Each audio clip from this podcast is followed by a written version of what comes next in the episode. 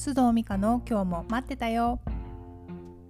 皆さんこんにちは須藤美香です。えこの収録をしている時点で2020年の8月17日です。いかがお過ごしでしょうか？いつもはですね毎週火曜日と金曜日にオンタイムで収録をして配信しているんですが今日はえ17日の月曜日に収録しています。配信は火曜日なんですけれどね。ちょっと夏休みの時期をずらして明日火曜日から出かける予定ですのでこうして早めに収録をしています。今日も皆さんにとって少しでも気分転換になるような時間をお届けしたいと思いますのでどうぞ最後までお付き合いください。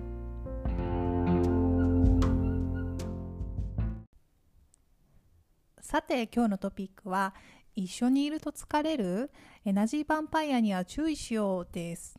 えー、皆さんエナジーヴァンパイアって聞いたことありますか？エナジー、まあ、日本語でエネルギーですね。エネルギーヴァンパイア。人のエネルギーを奪っていくタイプのことをエナジーヴァンパイアと言います。私も数年前に心理学のクラスを受けている時に本当にそこで初めて知った言葉です。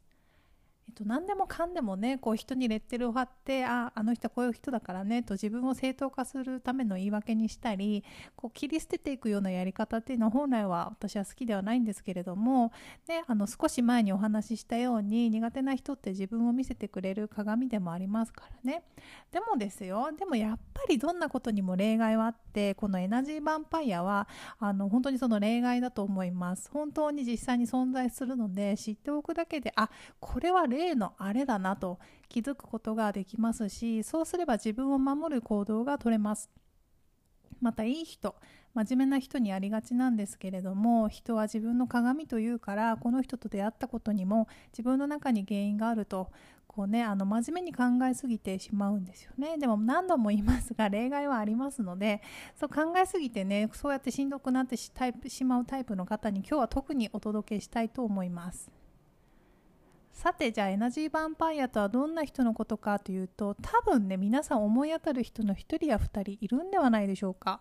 こうその人と会うとこう会ってる時は気づかないんだけれども後でどっと疲れるとかその人と会うとなんかこう必ず元気がなくなったりモチベーションが下がったりするようなタイプの人です。でこのエナジーヴァンパイアの困ったところは向こうもその自覚が全くないところなんですねこう無意識に人のエネルギーを奪っていくタイプです例えば表面上ではこう楽しく会話しているけれども言葉の端々端々でこう人のやる気を奪うようなことを言ったりですね相手を無意識に引きずり下ろすようなことを言ったりするんですよね。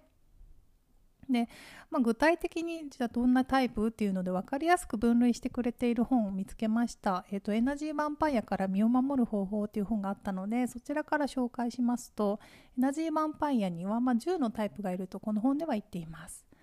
えー、一つずつ言いますね。被害妄想ヴァンパイア。えー、1、被害妄想ヴァンパイア。2、えー、優柔不断ヴァンパイア。3、不平不満ヴァンパイア。4、自己優先ヴァンパイア。5批判大好き上から目線ヴァンパイア。6嘘つきヴァンパイア、え、7一見ポジティブ偽善者ヴァンパイア。8矛盾だらけ自己正当化ヴァンパイア。9気分屋ヴァンパイア。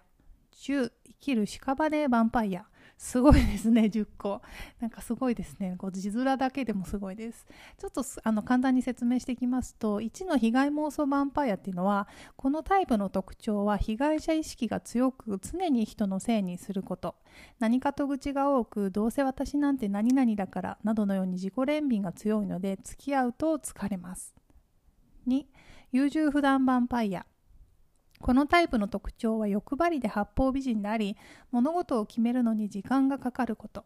自分の意見をはっきり言えないので長時間待つことになりエネルギーを奪われてしまいます。3不平不満ヴァンパイア。このタイプの特徴は会話のほとんどが悪口であり常に何かに不安不平を言っていること。他人を褒めるなんてことはせず荒探しが好きなので一緒にいるとこちらもネガティブになってしまいます。4自己優先ヴァンパイア。このタイプの特徴は何でも自分の思い通りになると思っていること。仕切り屋であり自分の話ばかりで人の話を聞かないので自分の流れを奪われリズムを崩されます。5批判大好き上から目線ヴァンパイア。このタイプの特徴は人を見下すような言葉が好きなこと。劣等感の塊なので常に誰かと比べる癖がついているためやる気を奪われ気分をそがれます。6嘘つきヴァンパイア。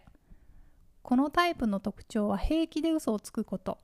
秘密主義のくせに見えっ張りなので嘘が絶えません。正常な思考を奪われ頭を混乱させられます。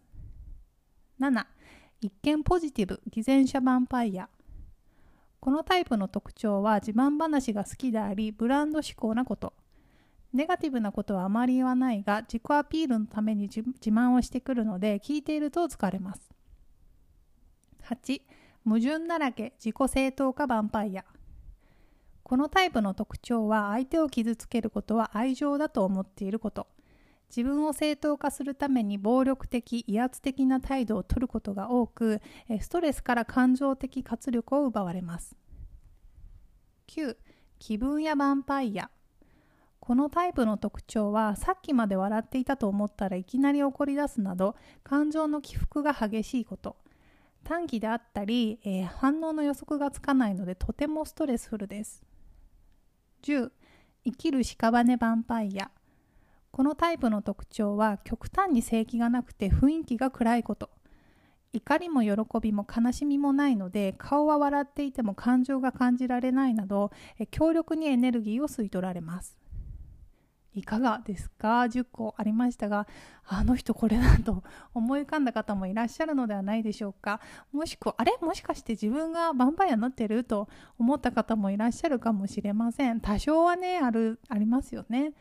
ただしもし今進行形でエナジーヴァンパイアに関わっているエネルギーを奪われていると思った方はできればですよ。その人との関わりを避けてください。あのね、真面目な人ほどちょっとそれに罪悪感を覚える方が多いんですけれどもあの罪悪感を覚える必要ありません。自分を守るのが最優先です。でそれが本当に身近な家族とか大切な人で無理という場合は境界線の引き方を学んでください、えー、どこからどこまでが自分の意思や感情でどこからどこまでが相手のものなのか。自分の責任の負える範囲はどこでその感情的な荷物は本当に自分が背負う必要があるものなのかその都度考えてみてくださいね。そしてできれば、えー、ね、全然合わないのは無理だけれどもちょっと回数を減らすとか何かねそういった対策をぜひとっていただけたらなと思います。さてでは今日も最後に少しおまけ話をして終わりたいと思います。えはみらい。ポッドキャスト番組のはみ出し系ライフの歩き方。私が以前ですねカナダのピアレスゆかりさんと一緒にホストを務めていたポッドキャスト番組なんですが今回そちらにゲストとしてお邪魔してきました。えー、はみらいのホストをね卒業したのが今年の3月なのでほんのあの45ヶ月ぶりなんですけれどもなんかこう久々にその間の世界のニュースとか日本で最近話題になっていること、まあ、唐揚げは手抜きか否か問題とかですね。あのいろいろ話してきたのであのよかったらぜひそちらも聞いてみてください。はみ出し系ライフの歩き方でインターネット検索すると出てきますし iTunes とかで聞いていただいている方もそちらで検索をするとすぐ出てくると思います。